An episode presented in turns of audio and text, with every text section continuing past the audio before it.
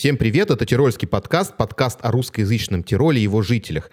Я решил каждый подкаст свой начинать подобным образом, чтобы люди, которые никогда не слышали и впервые включают, чтобы сразу понимали, что это такое.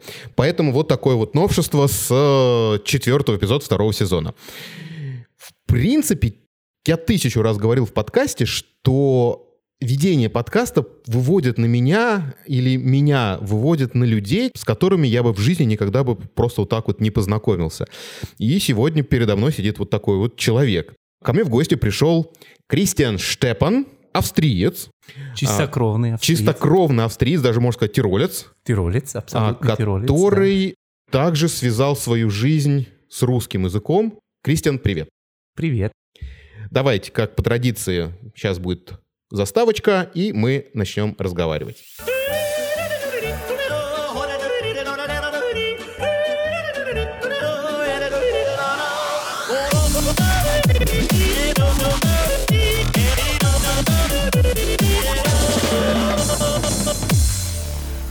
Кристиан, расскажи, пожалуйста, почему ты решил изучать русский язык? Я всех австрийцев об этом спрашиваю.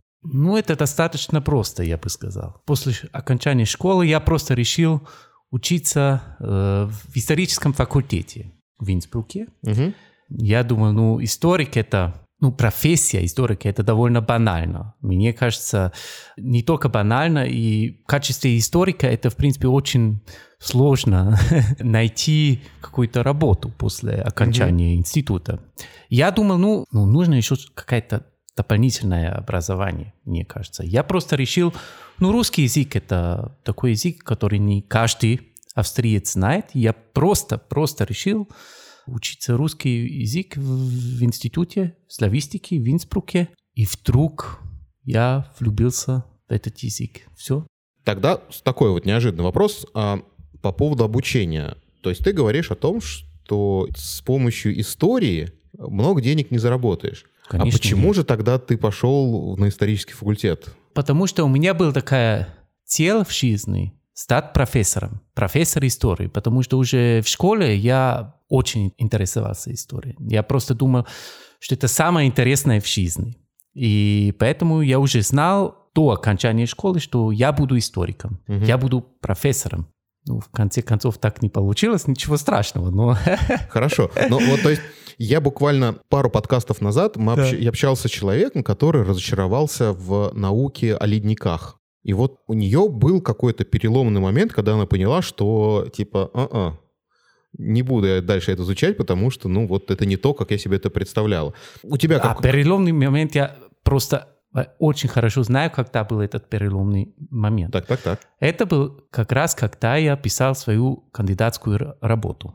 Я сидел в архивах в архивах в Москве, изучал вот эти материалы, это диссертации, и потом писал вот эту работу. И после двух года, по-моему, я уже знал, что это не моя профессия. Я знал, что я не буду сидеть э, всю жизнь перед э, книжками, перед этими источниками и изучать их. Я просто знал в этот момент, что это не моя жизнь. Но я решил, что я буду все-таки дописать вот эту работу. Это было очень сложно, потому что мне надо было еще писать вот эту работу примерно два года, потому что в этот момент я писал примерно 200 страниц, и там, ты видишь, это 500 страниц. Да, сейчас э, Кристиан показывает мне книжку, ну, полноценную книжку, то есть полноценное такое исследование. Слушай, а как она здорово выглядит? Это реально полноценная книжка. Да, это полноценная книжка. Она в одном экземпляре или все там сколько-то там? Нет, я... это в, они опубликовали вот эту книжку в очень э, э, хорошем издательстве в Германии. Это очень престижное издательство, угу. очень старое издательство. Там они в конце концов опубликовали вот эту книгу. Ох, круто. Но я знал, когда я примерно писал половину угу. этой книги, что я никогда не буду профессором истории. Слушай, ну вот вообще на самом деле вот от австрийца вот такие вот вещи слышать достаточно странно. Ты абсолютно нетипичный австриец получаешься, потому что, как я знаю, многие после школы уже выбирают профессию, идут обучаться на эту профессию и всю жизнь работают. Если человек идет в университет, то он сознательно выбирает научную деятельность. И ты вот сейчас сидишь передо мной и говоришь, что я вот писал кандидатскую, я писал книжку, и я точно знал, что я никогда не буду заниматься больше историей. Ну, просто, ну, это наш менталитет, действительно. Вот австрийцы и еще хуже, конечно, немцы, они очень любят планировать все на всю жизнь. Мне кажется, это очень им подходит, чтобы они вот принимают решение до университета, что я буду, я не знаю, юристом. И действительно, они это делают всю жизнь. Э, я в этом плане, конечно, не типичный австриец. Это, это, это, это факт. И может быть именно поэтому мне так нравится и русская культура. Возможно. Не, ну потому что я сейчас вспоминаю себя, это у меня было как минимум Университет я вообще никогда даже не рассматривал работу по специальности, потому что это не приносило денег. Я поработал э, в одной сфере. Когда я приехал сюда, решил заняться фотографией. То есть абсолютно другая история. И, в принципе, начинал я вот в 30 лет. Абсолютно Нормально. с нуля. Вот для австрийца, для типичного австрийца, немца, швейцарца это, ну... Абсолютно не принято. Когда я потом решил после этого, чтобы я не буду историком, я буду работать совсем в другой области, Мои друзья сказали, ну, у тебя нет диплома экономиста, ну. у тебя не диплома менеджера. Я сказал, ну и что?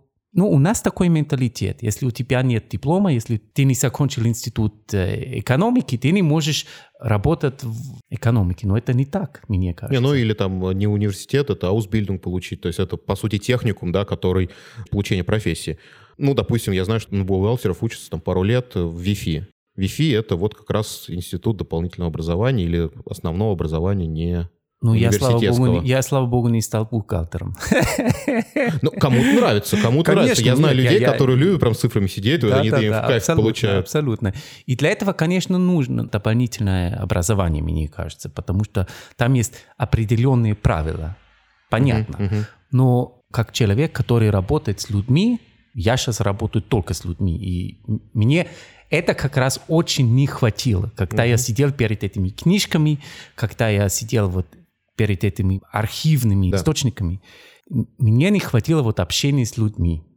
Я просто знал, что я не буду это делать всю жизнь и менял вообще кардинально свою профессию. Я думаю, что это хорошо. Есть русская пословица «все, что не делается, все к лучшему». Э, не хочу уходить еще пока от твоей учебы. В России есть кандидатская диссертация, это кандидат в доктор наук. Да. И докторская диссертация, докторская. это уже докторская диссертация. Да. В Австрии такого нету. Или там у нас есть такое, абсолютно такая же система. У нас есть вот... Эм, ты, подожди. Дипломная работа, ты просто... Это Бакалавр. Просто, ну, сейчас это уже новая система. Угу. Сейчас вообще совсем новая система. Сейчас э, у нас есть этот бакалавриат, и потом этот мастерс, мастерская... Э, магистратура. Магистратура. Ну, ну, раньше, когда я учился в университете, тогда была еще магистратура. Э, в России это называется аспирантура. Это угу. у нас просто называется докторат студиум. Угу. Это значит, что ты становишься доктором ну, учишься на доктора. Да, учишься на доктора. И потом, если ты хочешь стать профессором, тебе придется еще раз писать диссертацию. Это называется хабилитацион, аналог докторской, угу. э, докторской э, Ну, то есть, по сути, это докторская диссертация? Нет, это кандидатская диссертация. По-русски это называется кандидатская диссертация. То есть у тебя, я знаю, что в Австрии очень любят э, разные вот эти вот префиксы. Да. Э, у тебя есть префикс der? Да, конечно, у меня. Я доктор. Ну, это как бы вот, ну вот цель. И в Австрии это очень важно. Это очень престижно, это я знаю. Да, в Австрии это очень важно. И там есть, там есть очень смешные моменты, например, когда ты звонишь государственному учреждению, чтобы получить какую-то справку, например, или Просто чтобы спросить что-то. Если ты говоришь, здравствуйте, меня зовут Кристиан Штепан, вы не могли бы мне сказать что-то, что-то, что-то. Тогда люди обычно реагируют нейтрально. А если ты говоришь, здравствуйте, меня зовут доктор Кристиан Штепан, я хотел бы узнать следующий, тогда все говорят, конечно, доктор Штепан, что вы хотите узнать? Ну вот это реально абсолютно э, это очень важная штука. Ну вот это забавно. То есть, а, в принципе, вот я тоже, мы когда-то обмолвились э, в одном из подкастов о том, что вот на каждую должность есть какой-то префикс. И, ИНГ — это инженер, ДР — это доктор, маг — это магистр, и они это даже вот в визитках у себя пишут. То есть Конечно. для меня, как для русского человека, это абсолютно как-то такая, ну, неожиданная Абсолютно история. неожиданно. Я помню, когда мы еще жили с женой в России, а, мы отдыхали здесь, в Инсбруке. Э, И вдруг у моей, моей жены была какая-то проблема, и мы решили вот просто консультироваться с врачом. И они спросили там вот, э, есть ли у вас какой-то титул? А моя жена начала смеяться. Ну, ну что, какой титул? Принцесса или, или, или княгина, или я не знаю, вот королева, мы очень смеялись над этим. Она, конечно, знала, что речь идет о том, что доктор, магистр или профессор, но Но она у тебя тоже доктор-магистр или профессор? она доктор, тоже, тоже доктор, доктор. исторических наук. И тоже пишет ДР у себя или нет? Мне кажется, что она никогда не пишет. И я тоже никогда не пишу вот этот DR, только когда это очень нужно. Или- Именно в общении с, э, с С государственными, государственными учреждениями, да. Слушай, а, мало того, что ты прекрасно знаешь русский язык, и как бы слушатели это прекрасно слышат, ты же написал и свою кандидатскую диссертацию про Россию. Да. И именно поэтому ты писал эту диссертацию в России. Конечно. И вот у меня очень важный вопрос, потому что меня история тоже всегда интересовала, в любительском формате, естественно. То есть я сейчас даже с тобой не буду заводить исторические темы, не дай бог. Потому что историю России, я думаю, ты знаешь лучше, чем меня. Я не знаю. Ну, Может быть, история России 18 века. Ну, это хорошее. Слушай, я учился на театральном, нам советовали книжечку «Понимаем русский язык там 18-19 веков». И вот эти вот все... э, вот то, что ты читаешь, вот классическую литературу какую-то, и вот там какие-то непонятные слова, там, Конечно, вот этот да. вот. И вот мы специально читали, учили вот эти слова. То есть специально это я русский. И ты сидел в Ленинской библиотеке, Не только в Ленинской библиотеке, я еще сидел в разных архивах. Вот. И там же написано мало того, что с ятями, вот на старорусском, так еще с теми словами, как ты вообще все это понимал? То есть я понимаю, что я бы ничего не понял. Ну, это было достаточно сложно. Во-первых, вот это было еще, когда писал э, дипломную работу. Я сидел в этих э, э, библиотеках, и тогда еще не очень хорошо знал русский язык, но я знал вот грамматику, я, я в принципе понял, что написано э, в книгах, обычных книгах, но не в научной литературе. Я сидел в библиотеке, я не знаю, три месяца, и каждый день туда ходил, читал, и вот в конце концов я, я читал в день, может быть, пять страниц. Потому что это все было очень сложно понимать. И вдруг, Я прекрасно понимаю тебя. вдруг был какой-то момент, и это было совсем неожиданно, я смог читать вот все вот эти э, научные статьи.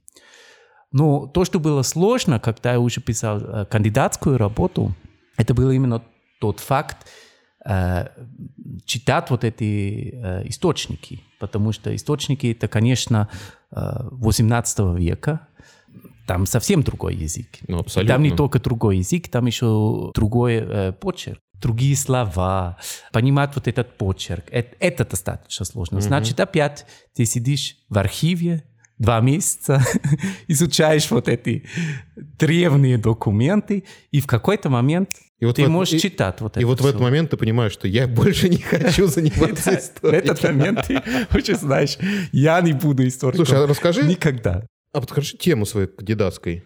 Ну, тема диссертации звучит достаточно консервативно, мне кажется. Это отношения между Австрией и Россией в 20-х годах 18 века. Это только 10 лет. Подожди, 20 Десять- годы. Так, я сейчас буду вспоминать историю. Да. А, В 25 году умирает Петр I. На Хорошо. престол входит его супруга Супруга Екатерина Екатерина I. И, соответственно, правит недолго. два года. Два Да. года. Потом Петр II – это внук Петра Первого.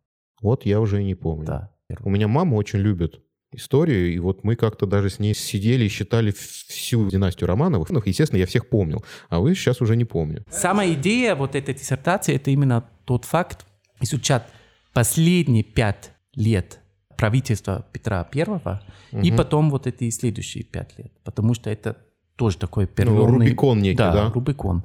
Что еще очень интересно именно в этом периоде, это как раз, что в 26 году они заключили первый такой солидный альянс между Австрией и Россией.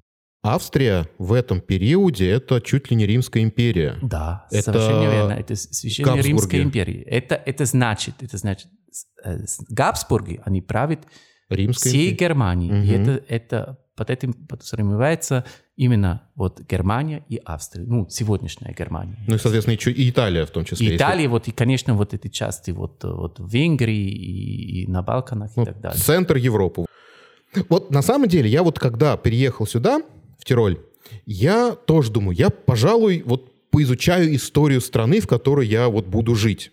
Мгм. И понимаю, что это достаточно сложно, потому что если в России как Россия только прибавляла в своих размерах, а, и, по сути, своей центральная Россия не сильно менялась. То есть, ну, границы так плавали немножко с той стороны Европы, но, по сути, своей всегда было одно и то же. А здесь, получается, там, чуть ли не каждые там, 10-20 лет э, меняется все как-то кардинально. Да, меняется все Ну, кардинально. вплоть В до того, Европе, что... бы Но я, сказал. я про это говорю, что я вот э, к тому, что я начинаю изучать историю Австрии понимаю, что там в какой-то момент такая страна перестает существовать. Да.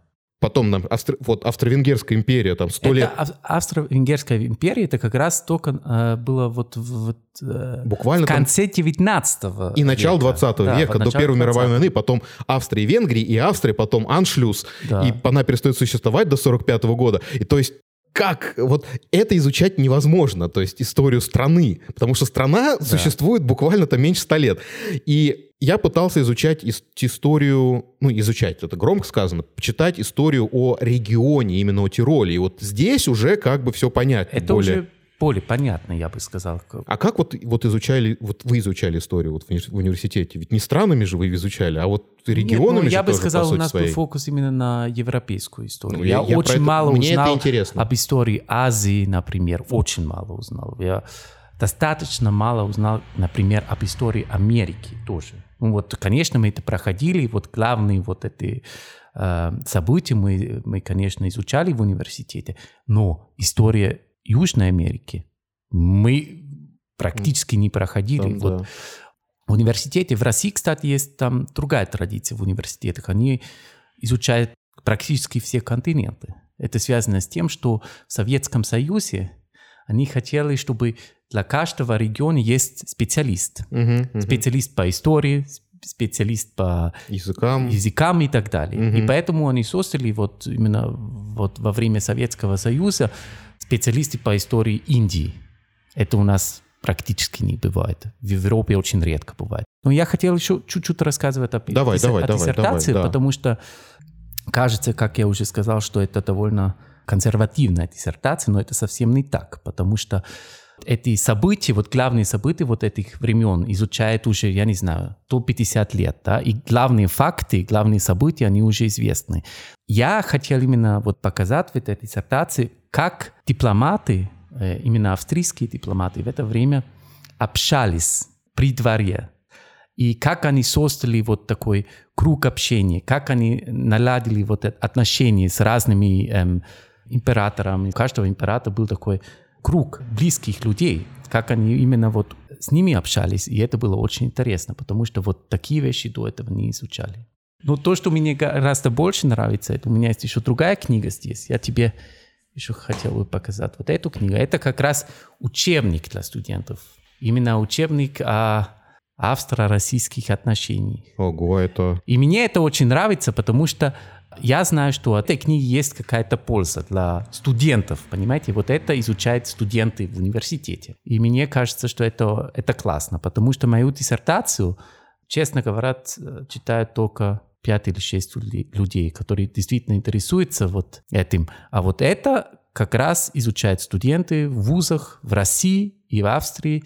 И то, что мне сказали наши дипломаты, что они используют постоянно вот этот учебник, потому что там написано главные, основные события и факты, и для них это очень Ну да. полезно, когда они дел, э, пи- пишут какую-то речь. Или Реально неожиданно, потому что сейчас действительно я держу в руках книгу, которая называется «Россия, Австрия. Вехи современной истории». Тут здесь прям с самого начала, от первых контактов, там, тысячелетней давности, ну, как до современности, да? То за, за современность. То есть То- Учебник написан в 2017 году, ну, то есть как минимум до, до, за весь, до конца 20 века, до да? конца 20 века. Слушай, это прикольно. Это тоже ты писал, да?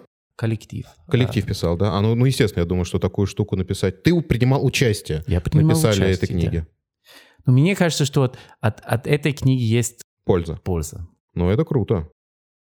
Я сейчас понимаю логику, по которой ты э, стал писать именно свои работы, именно вот в сторону России, а, потому что ты изучал русский язык, и поэтому как бы заинтересовался. Конечно, я думаю, что тоже в области истории. И у нас в Австрии, в Германии, вот в Европе в целом есть мало историков, которые знают русский язык. Мгм, И мгм. поэтому я тоже думаю, что это как раз фишка, и, и это знаю практически только я. Нет, ну есть, конечно, другие историки тоже в Германии и в Австрии, которые знают довольно хорошо русский язык, но я думаю, что это именно тоже фишка, и поэтому я хотел именно и писать вот все мои научные работы об истории России. Последний вопрос именно по этой теме. Да. А, Скажи, пожалуйста, когда ты поступал в университет, кем бы ты вышел бы? Ну, то есть, закончив университет, кем бы ты стал? То есть, я просто, честно говоря, вижу для себя только два пути, да, это педагог, Либо И- педагог, либо, либо научный работник. Ну, либо то есть, научный работник, либо а, работник в архиве или работник в библиотеке. Вот такой у нас есть такие возможности. И в Австрии это действительно так. В Австрии э, историк только работает в этих областях. Как я уже сказал, я не хотел стать настоящим историком. любовь к истории принесла в твою жизнь немножечко другую любовь. Абсолютно, да. Твоя жена, ныне жена, э, из России. Да, да, конечно, она из России. Она тоже историк, кандидат исторических наук. Она писала диссертацию об элитном образовании в России в XIX веке. Очень хорошая диссертация. Ну, у нее, в принципе, такая же судьба, как у меня. Она закончила вот э, институт, она потом писала диссертацию, тоже думала о том, что она будет историком. И во время этого сложного процесса она решила, что она не будет э, историком, и сейчас она преподает языки, и она очень долго преподавала языки в, в Москве, и это действительно то, что она очень хорошо умеет. А, Языки, то есть она тоже помимо а, исторических наук изучала еще и Ну, конечно. лингвистику. потом- ну, конечно. Во-первых, она закончила вот французский колледж. Это очень интересный вуз вот именно в Москве. Они создали такой филиал Сорбонна. Там как раз вот абсолютное французское образование. И там все вот лекции проходят по-французски. И она поэтому, конечно, отлично знает эм, э, Французский французский язык. Она, конечно, очень хорошо знает э, английский язык и в основном преподает английский язык. Даже здесь, в Австрии, она преподает не русский язык, а преподает э, английский язык. Прям преподает, имеются в виду не частные курсы, а в каком заведении или нет? Нет, ну пока она была в декрете, и поэтому она сейчас работает только в частных А. курсах. Ну, это такая заведение, называется Volkshochschule. И студенты ее очень любят, но в начале, когда у нее было первое занятие, и они слышали, что она русская, русская, которая преподает английский, ну, они там вот очень подозрительно посмотрели на нее, и потом они вот были в таком восторге, и все студенты только хотят с ней учиться. Ну, это круто. Как вы познакомились? Ну, На тоже- тусовке историков? Да, ну, это звучит как на тусовке ботаников. Ну, У меня пока. Я, может быть, не это имел в виду. Ну, Я, скажу, что это почти была э, тусовка э, историков, в том числе были несколько ботаников, нет, э, без, сейчас без шут- шуток. У нас есть общий друг, очень интересный, очень хороший человек, и мы как раз с ним познакомились на конференции историков в Винсбруке. Мгм. Он после этой конференции вернулся в Москву и сказал моей жене, я тебе нашел мужа. Ну, в шутку, конечно. В конце Ну, концов, он был прав. Потом я уже был в Москве, и я вот э, сидел в этих архивах, и вдруг он меня пригласил на день рождения моей будущей жены, Мгм. И там мы как раз познакомились. Там было огромное количество историков, которые все учились вместе с, э, с Полом и моей жен- женой. И все уже не работают в области истории. Но ничего страшного. Мы там провели очень хороший вечер и вот Ну, в общем, закрутилось. закрутилось. И да. э, вы сейчас уже счастливо живете здесь, в Инсбруке, Да, и в у вас Инсбруке. растите ребенка. Да. В общем, все хорошо. Слушай, как тебе Москва? Просто объясню, почему. Я-то в свое время убежал оттуда. Да, я, я наоборот очень, очень люблю Москву. Я реально очень люблю Москву. Я знаю, что это звучит э, странно иногда. Конечно, вот этот город очень быстро меняется. Мне кажется, что это быстрее меняется, чем любой другой город в этом мире, потому что ну, что там произошло в течение 15-20 лет, это просто удивительно. Я помню, когда я был первый раз в Москве на длительный период, в 2007 году, хотя я не знал, в принципе, Советский Союз, но это была еще достаточно советская страна. Вот Понимаешь, что я, я имею в виду? Понимаю, но я готов поспорить. Я понимаю, что... 2007 что... уже как бы далеко не Советский Союз. Я понимаю, что это не был Советский Союз. Для тебя. Ну, для, для, для меня. Ощущения, для ощущения. Mm. Там, я там был иностранец, и вот все думают, ой, сказали, ой, иностранец, как интересно. Сейчас в Москве это не уникально быть иностранцем, я бы сказал. Во-первых, этот город меняется очень быстро, и это очень интересно, мне кажется. И во-вторых, там э, с точки зрения архитектуры, я вот мой хобби был просто гулять по Москве, когда мы жили в Москве. Мы, Прикольно. Потому что там были, там стояли вот древние дома рядом с вот советскими домами, вот и это практически не встречается нигде, мне кажется. Вот это это очень интересно. Мне кажется, это как Нью-Йорк просто. Ну, в Нью-Йорке я, к сожалению, пока не был. Да. А почему тогда переехали обратно? Ведь была же возможность остаться там. Ну, была возможность. Мы там работали в Москве и хорошо работали, в принципе. Но у нас было, конечно, именно желание, вот, чтобы у нас будут э, дети, и поэтому мы решили переехать в Австрию, потому что это, мне кажется, объективно с ребенком это просто намного проще вот в Австрии. Именно в Инсбруке или даже в Вене, чем, чем в Москве.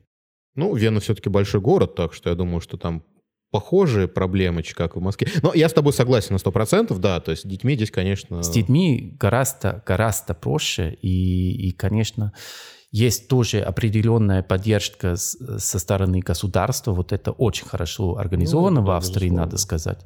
Но это не главная причина. Вот главная причина была для нас точно, чтобы здесь, конечно, есть совсем другая экология, здесь есть другие возможности – именно для детей. Поэтому это была главная наша мотивация. Вопрос. Если мы берем Инсбрук и да. Тироль, если быть совсем честным, это большая деревня. Даже небольшая деревня. Ну, просто это много маленьких деревушек. Но, по сути своей, это деревня. Да. А Москва все-таки это город. И вот э, все вот известные там эти фразы, что Moscow never sleep, это постоянно некая движуха, то есть постоянно какой-то экшен если тебе нравится Москва, ты там живешь с женой, которая, как я понимаю, там э, жила всю жизнь, перебраться в деревню.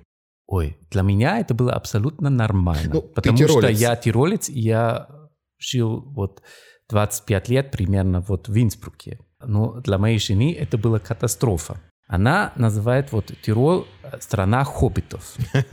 Здесь все безумно красиво, там вот, э, как именно вот в этом фильме. И она, конечно, настоящая москвичка, и она себе вообще не представила, как жить вот в Инсбруке именно. Мы до этого жили два года в Вене. Ну, Вена все-таки, да, Ей очень, очень понравилось вот в Вене. Но перед тем, что мы переехали в Инсбрук, это была катастрофа для нее, честно говоря. Но сейчас она уже привыкла к этому, мне кажется. И она тоже понимает, что есть хорошие стороны именно и в Инсбруке. Ну вот э, в этом всегда проблема тех людей, которые приезжают из больших городов, сюда переезжают. Привыкнув к определенному ритму жизни, конечно, здесь он как бы замедляется, прям очень медленно, такой размеренный. Кстати, это для него было тоже очень непривычно. Это уже не было привычно в Вене, потому что даже в Вене жизнь медленнее, чем в Москве, намного. А в Инсбруке это вообще полный состой. Ну вот я говорю, что я сейчас за собой замечаю, что если раньше я, когда переехал сюда, здесь получалось, что такое, ва, сейчас это мы разгоним это болото, но как-то сейчас я сам уже такой медленный, размеренный. И я думаю, что это влияет, конечно, это влияет на, ну, на, на людей. И, конечно. может быть, это, это неплохо, что именно вот э, жизнь чуть-чуть медленнее, чем вот... Э, кому-то чем... это нравится, кому-то нет. Тироль не для всех. Абсолютно не для всех. И перед тем, что переехать в Тироль, мне кажется, что нужно этот шаг очень-очень подробно обдумать. Тогда такой вопрос. Если вдруг неожиданно Да. предложат хорошее место в Москве, переедете? Ну, почему бы нет? Я абсолютно не против. Если там будет интересная работа, я вообще не против, конечно. Ну, особенно, когда ребенок чуть постарше станет. На каком языке вы разговариваете дома? На двух языках, конечно. Я всегда на немецком, и моя жена всегда на русском. Поскольку я понимаю русский язык, и она понимает немецкий язык, это достаточно просто. Ну, то есть у нее получается немецкий, английский, французский, русский, да? Она еще знает хорватский. Хорватский. Хорватский, потому что она там отдыхала вот 10 лет. Нравится вот эта страна, и она просто решила выучить этот язык. И достаточно хорошо знала. Сейчас она уже забыла Ну. чуть-чуть. Но... Ну, между собой абсолютно на двух языках. Чтобы вот наш сын понял, А что сколько это... ему лет сейчас? Ему почти два года. щас. А, то есть он еще не говорит. Еще не говорит. Ох, сейчас начнется. Да. Но он уже понимает, что у нас есть разные языки. Вот непонятно. Вот непонятно, что они в этом возрасте понимают, что они не понимают. Нет, Иног- это, иногда, это кажется, заметно, это заметно. иногда кажется, что они все понимают, но кажется, что ничего они не Да. понимают. Да. Нет, ну мне кажется, что это очень важно, но быть строгим, чтобы папа всегда говорил на своем родном языке, и мама вс- всегда на родном языке тоже. Ну, потому это- что иначе это полная каша в голове ребенка. В любом случае, я думаю, что когда ребенок будет уже постарше, будет ходить там в детские садики, в магазины, куда-то там какие-то встречи, в любом случае мама будет говорить тоже на немецком с людьми. Ну, это И он- понятно. Он в любом случае будет слышать да, немецкую речь. Сравнивая вот с моим, которому 4 года почти, Да. и вот А он сейчас разговаривает на русском и на нем- немецком. И при этом он четко видит разницу. И это вот это круто, что он реально видит разницу. То есть он не путает слова, не смешивает языки. Я понимаю, что, знаешь, иногда можно сказать, проще Да. какое-то слово сказать на одном языке, а, а фразу выстроить на другом. И вот он разделяет языки. Мне кажется, что наш сын уже понимает, что это разные языки, потому что у него есть всякие книжки. Вот эти книжки, конечно, всегда от бабушки из России, потому что русский только дарит вот книжки. Это тоже большая разница между австрийцами и русскими, мне кажется. У него есть огромное количество вот этих книжек. Там, конечно, в основном э, картинки, но он берет палец мамы, показывает на картинку, и она должна сказать слово по-русски.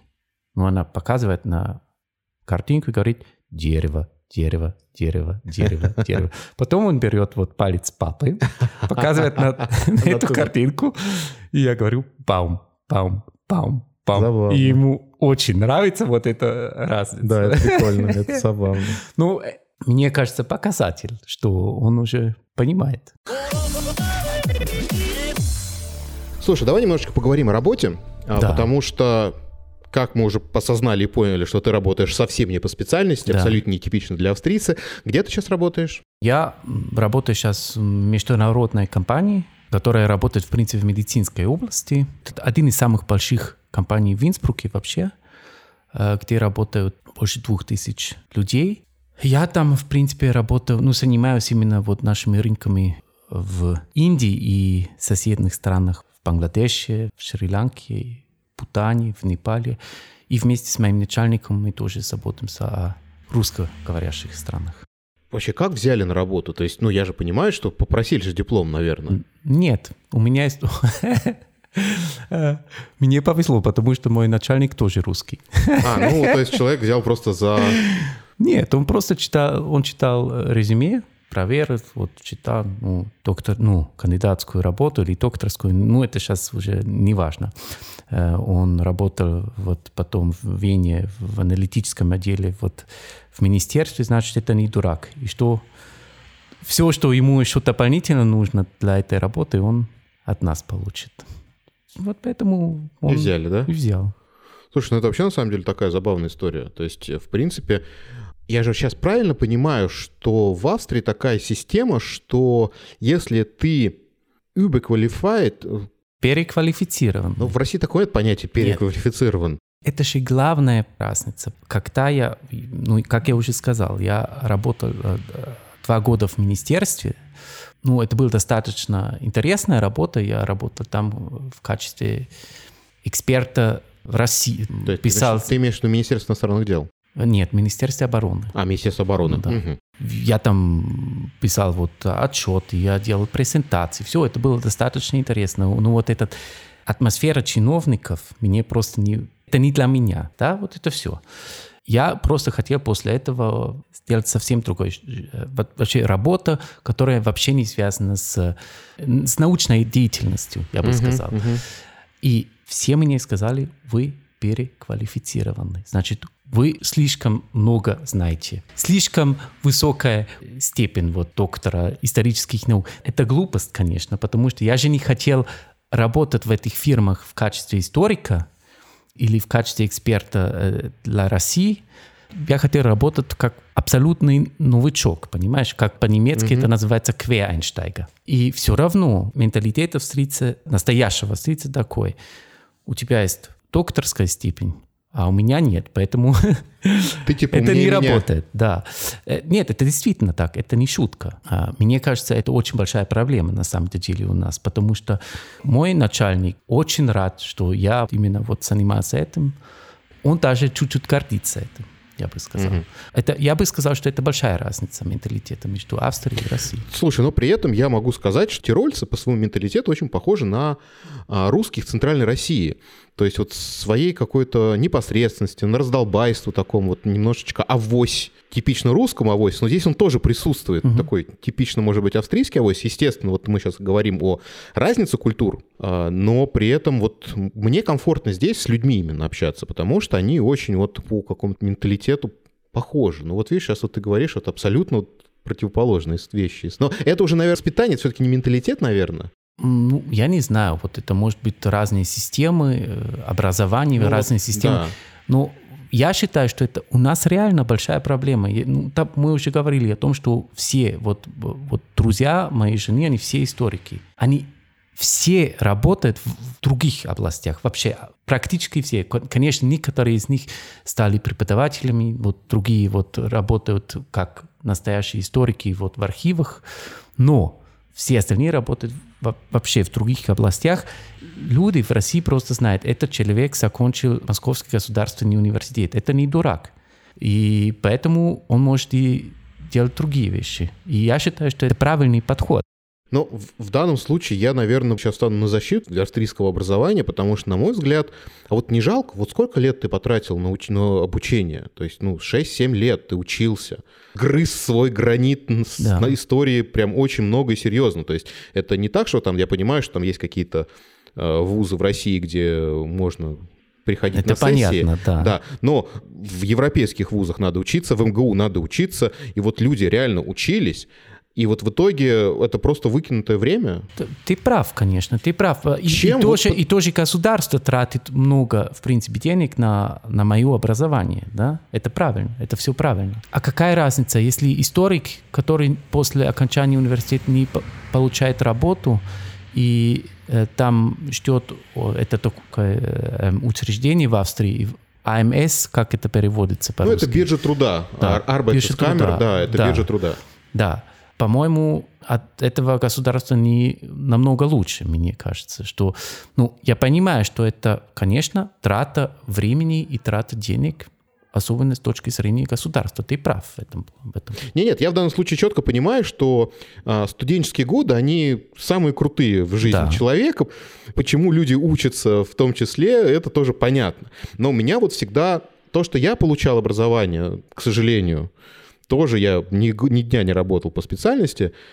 И вот сейчас, с высоты прожитых лет, я понимаю, что, ну, блин, ну вот, а, а что не вот подумать, чем ты таким хотел бы заниматься и пойти это проучиться, чтобы тебе было еще и учиться интересно, не да, просто тусоваться да. там в студенческих кампусах, там, не знаю где. Ну, самое интересное, когда ты, ты только что сказал, я никогда не работал по специальности. Даже вот такое выражение в Австрии не бывает, потому что все работают по специальности. А. Смотри, ну тебе сейчас просто реально повезло, то, что у тебя выходит из России э, руководитель, который не смотрит на регалии, он смотрит на реальные дела. Здесь как бы у тебя сложилось все хорошо. Абсолютно, а, мне очень повезло. А вот если бы не сложилось, вот не было бы этого начальника, а начальник был бы австриец, ты же чисто теоретически, вот ты же можешь скрыть свое образование, сказать, что типа я вот не учился. Что тогда написать? Вот что Ну, я делал вот все вот эти В годы? России жил, и там написать что угодно, никто же не проверит. Нет, это, наверное, не проверить, но это, в принципе, конечно, можно, но я даже не думал об этом. А Зачем это скрывать? Ну, потому что тебя не возьмут на работу. Да, это да, это проблема. Но я же не сидел в тюрьме. Ну, я практически, практически сидел в ну, тюрьме, потому что архив в России это практически тюрьма. Получается, что человек, если он вот в 17 лет выбрал какую-то специальность, отучился на нее, у него просто уже реально нет выхода. То есть он не может... Ну, может быть, что это не совсем так, но я бы сказал, что моя история, моя судьба это довольно уникально. Это обычно у нас люди не делают такие вещи. Ну, то есть если, допустим, я, отучившись в университете, получив звание магистра, я же не могу там пойти там, в бухгалтера. Нет, конечно. Хотя я закончил фу- фу- экономический факультет, я Да. магистр, я не могу пойти в бухгалтера, хотя я прекрасно это знаю, мне нравится эта работа. Да. И чем мне делать? Это заново идти учиться на бухгалтера, получать вот это вот среднеспециальное образование Да. в, в- Ну, в очень хороший пример. Я, когда я не знал, что делать, все сказали, а почему ты не преподаешь в школе? Я не имею права преподавать в школе, потому что у меня нет диплома педагога. Значит, я преподавал несколько лет в университете, когда еще работал в университете. Я не имею права преподавать в школе, потому что нужно сначала получить дополнительный диплом именно педагога, и потом ты можешь а, преподавать в школе. Это, конечно, я бы сказал, глупость. Но, с другой стороны, а ты же не психологию детскую не изучал же вот на Фоксовом факультете. То есть, соответственно, когда Ну, ты да. преподавал, преподавал в университете, ты же все-таки со взрослыми людьми Ну, там общался. же тоже люди, э, Ну, взрослые же люди сидят вообще-то. А вообще я считаю, что человек либо умеет преподавать, либо не умеет. Ну, здесь как бы, да, двойная ситуация, то есть я здесь тоже не могу сказать. Ну, в общем, хорошо, что так сложилась вся история, да? Абсолютно. И я ты очень не стал рад. заложником своего образования. Да, я очень рад. Да. Я желаю тебе, твоей семье всего самого лучшего. Спасибо огромное, что ты пришел. Спасибо Я тебе. на этом, как бы, думаю, закруглиться. А, Дорогие друзья, спрашивайте какие-то вопросы. Если вдруг накопится много вопросов э, к Кристиану, то мы запишем еще один подкаст. Хорошо, Может быть, всей семьей исторической. Дорогие друзья, слушайте Тирольский подкаст везде, где только можно. Мы есть во всех агрегаторах подкастов, самых популярных. Это Apple подкасты, Google подкасты, CastBox и тысячах других.